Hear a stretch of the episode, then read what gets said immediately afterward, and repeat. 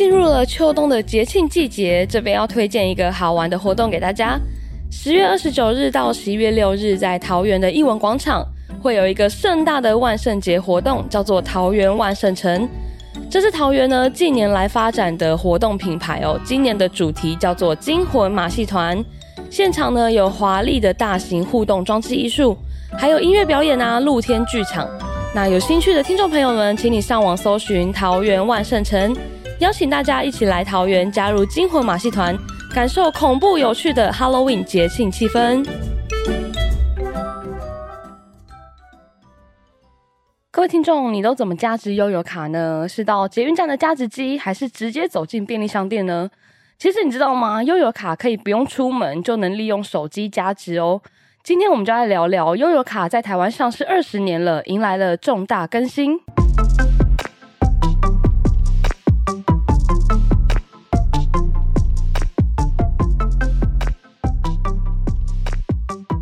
迎回来，今天的记者茶水间，我是数位时代的钱钱。今天呢，要跟我们一起聊新闻的是我们数位时代的记者易涵。大家好，我是易涵。好，那今天呢，我们要聊的主题哦，就是悠游卡。其实呢。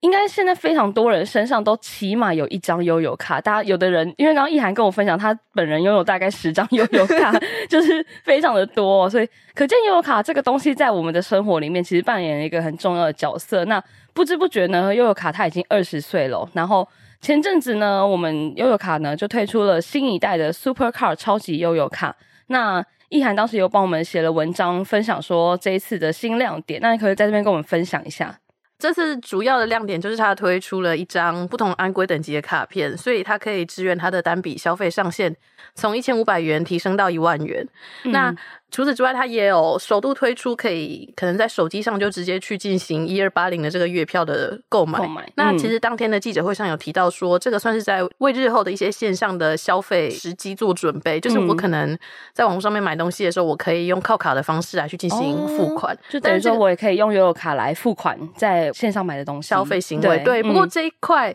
嗯悠游卡公司提到说，目前还要先观望大家对一二八零的导入态度，嗯、那可能会是日后考虑推出的一个服务。这样是那最大的差别还是它可以直接用手机储值，嗯、那搭配它的这个悠游付的 APP，它可以靠卡，然后去 NFC 感应卡片，哦、那就可以从悠游付自己的钱去扣款，然后去加值到卡片之中。哦，等于说之前啦，就是我们大家会觉得说，哎、欸，我卡片没有钱了。悠游卡没有钱了，然后我去搭车前，我就想说，哎、欸，那我要去储值，可能要去便利商店或者是去捷运站，对之类的地方。那现在就是变得很方便啊。假设你前一天，哎、欸，你就很机灵的想到说我的悠游卡没有钱了，可是因为你刚刚有跟我分享说，就是在记者会上有一个他有展示一个应用场景，就是说有个小朋友他发现他的悠游卡没钱了，然后就大半夜才跟他妈妈讲。大概是这种感觉，然后妈妈就是哎、欸，很聪明的就可以用手机来加值，所以其实因为我觉得对很多人来说应该是蛮方便的一件事情。我觉得比较特别一点是说，这记者会的现场就有蛮多的国小、国中、高中的校长都出席。哦、那一开始我看到这的时候就还蛮好奇的，毕竟已经很久没有见过校长这种存在了。对，然后后来他就因为他就有介绍嘉宾嘛，那后来他们就有。去做一个小表演。那除了刚才提到的，可能学生大半夜跟家长说没钱之外，他也有表演出来是可能比较年长的人，在一些超商啊，或者是一些要买，反正就是一些消费场景，然后发现也是自己的，对对对，或者是卡片没钱了，那他的子女或是他的父母就用手机直接现场帮他加值。哦，所以等于说，除了交通之外，他有。有很多新的跟支付相关的应用，对不对？对，大概是这种感觉。就是当天，呃，悠游卡的董事长陈婷如女士，她也有提到说，她是希望大家对悠游卡的印象可以从小额付款就走出来，这样。哦，就是不只是搭车，或是你买一瓶水，有时候会拿起来刷，就是可以当成一个支付的工具。对，就等于是卡片最多你能出一万，那你最多就能花一万。它算是一个、嗯、可能在信用卡跟一般一千五的悠游卡中间一个比较。分级就是比较居中的一个支付工具，嗯、因为其实呃原本的一千五的额度，然后提高到一万，我觉得差距蛮大的。就是对于真的是想要用悠游卡来买东西的人来说，是一个很方便的转变。那我自己在看易涵的文章之后，有看到一个，就是我觉得讲出来大家应该会很兴奋的亮点，就是呢，接下来我们台湾的悠游卡呢，你去冲绳玩的时候也可以用，因为现在就是刚解封没有多久嘛。那相信很多人就是因为冲绳又是台湾人非常热爱去的旅行的地方，所以呢，未来你去冲绳玩的时候也可以使用悠游卡，我觉得这是一个很赞的事情。他们为了在冲绳也可以使用这个 Super Card，他们在冲绳那个地方大概两千多个可能消费站点，他们也去做这个读卡机的更新。嗯、因为电子票证的这种支付行为是卡片里面有一张晶片，那它也要有一张同等规格的读卡机、晶片，它才可以去完成那个消费。嗯。所以未来呢，大家去冲绳哦，其实就不太需要去太紧张这些问题，你就把你的悠游卡带着就好了。因为毕竟我们刚才说，很多人身上可能有非常多张悠游卡，那他现在它的价值上限又到了一万块，所以其实算是在当地应该是还蛮好用的一个状况。对，那这次有一个可以补充的点，就是像刚才提到去。冲绳，那他们就特别在两千多个新部件的点都有去做一个机台的更新，嗯、或者是去布新的机台。嗯，那台湾其实也是，就是在 Super Card 推出之前，就悠游卡公司在记者会上面说，他们大概在全台湾二十三万个点都去做了相应的这个读卡机的升级。哦其实这样听起来算是一个蛮大的工程，对不对？呃，对，我觉得从光是小额支付或是商家的读卡机升级，去配合卡片，就可以了解到说，为什么电子支付的转型或者是升级是一个很浩大的工程，哦，就是没有我们想象的那么快。因为我们常会觉得说，为什么这个不行，那个不行？这这有什么很很就是就是对啊？就是因为到其实直到现在悠游卡二十年了，它才能提高到额度一万块。其实这中间还是有很多。很困难的工程要去进行的，不是大家想象那么简单。对，像这次悠游卡 Super Card 推出来，那网络上面讨论的最热烈，就是为什么 iPhone 还是不能进去 进北捷的闸门？嗯，这个要讲一下，因为就是当时他出来的时候，然后我就有一个长期住在高雄的朋友，然后就说：“嗯，我还以为就是悠游卡有什么大更新这样。”然后其实，在就是从他的动态，我才知道说：“哦，原来在高雄，他们其实是可以就是用手机直接刷。”就是等于说开 Apple Pay 或者是 Google Pay 这些支付，然后或是 Line Pay 就可以直接刷卡进站这样子，等于说你根本连用卡都不需要带出门。对，不过这个刚好可以去对标北捷来看，就是高捷它是在二零一九年的时候去完成就是相关的这个更新，嗯、但是比较细心的可能用路人 就乘客可以注。用路人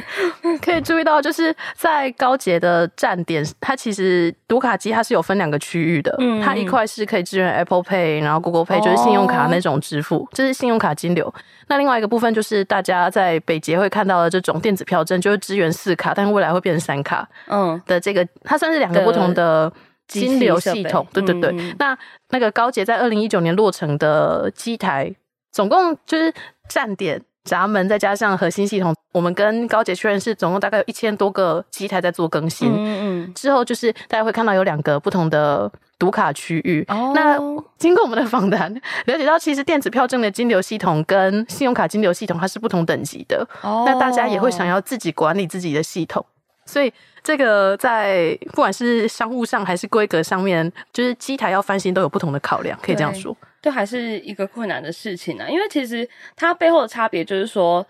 电子票证就是悠游卡或是一卡通，它们是一种金流，然后 Apple Pay 或是 Line Pay 这些，它是走信用卡的金流。信 Line Pay 的话又是另外一个，又是另外一个，因为它还有一个小镜头。对，哦，原来是这样，所以等于说它是不是只是机器放上去而已那么简单而已，对不对？就是它有串接，还有串接不同的金流，然后有不同的系统要来改变。那也是还是帮我们北捷平反一下好了，就是因为像刚刚有提到说高捷他们就是其实呃这个翻新就已经是一千多个站点了，就是机器啊这些翻新，大家想想看，高捷其实只有两条线，那我们台北捷运呢有大概六条线，然后有什么环状线啊、轻轨什么什么的，所以其实要整个大翻新是一个比高捷更浩大的过程，但是。我们是希望就是哎、欸、有朝一日可以看到 这样的状况，因为我个人是非常的常忘记带悠游卡出门的人。你可以带十张在身上，我就就是就是忘记，我已经钱包怎么都准备了，可是到捷运站的时候还发现身上真的一张都没有，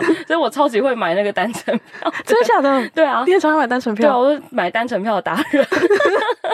反正就是假设之后有这样子的功能，其实就手机带出门，因为现在大家手机是基本上不会忘记带出门的嘛。所以就手机带出门就可以刷进站，就是希望有朝一日可以有这样子的功能啦。那除了刚才提到说，让机台可以除了支援电子票证的金流，那也去支援信用卡金流之外，那大家可能会拿香港的八达通或日本的西瓜卡，他们是这个就是他们把电子票证虚拟化，然后让手机可以去刷电子票证金流的那个方式进站，哦嗯嗯、等于说机台不用再另外去增加一个信用卡金流。哦、但这个需要注意的点是，呃。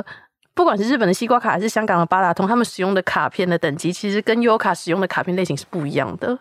哦。所以其实它不只是机器的问题，它卡片本身的等级也是都是有差别的。所以等于说这背后有很多不同的选项啊，然后跟如果要翻新的话，还是会牵涉很多不同的工程，大概是这个意思。对，那还有需要考虑的一个点就是用户的数量，嗯，就是不管当初日本的那个西瓜卡是 Apple 去找日本，还是 日本去找 Apple。它的用户量，因为去串接 Apple Pay 其实是要支付权利金的。Oh. 那像是在台湾，假设我们把所有的 iPhone 用户都转移，让他们能够去使用这个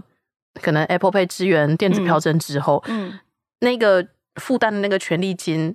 假设我们我没有办法吸引到更多的用户去 cover 我们必须支付的那个权利金吗？这个也是业内人士会考虑到的一个点，等于说。假设我们直接看用 iPhone 进台北捷运站好了，它其实是两个路径，嗯、一个是电子票证虚拟化，嗯、另外一个就是机台全面翻新，让它去增加一个支援 Apple Pay 的一个界面。嗯、那但是这两个都要考虑到的点，就包括是用户流量，那机台愿不愿意做翻新，那翻新的成本，那新增加人能不能能不能够 cover 这个成本，那有没有更多的可能信用卡公司愿意加进来去共同 cover 这个翻新的费用，就是等等很多，因为像是。高捷这次的翻新，他们就有信用卡公司有加进来一起去协助。哦，所以其实他要负担的成本不是只有这些机台翻新，就还有这些权利金啊，或者是背后还有更多的成本要支出，那一定要有更多的讲白话一点是金主嘛，就是来 cover 这个部分，就共同参与啦，可能去减轻整个系统升级的负担，嗯嗯，大家才愿意来做这件事情，嗯，那。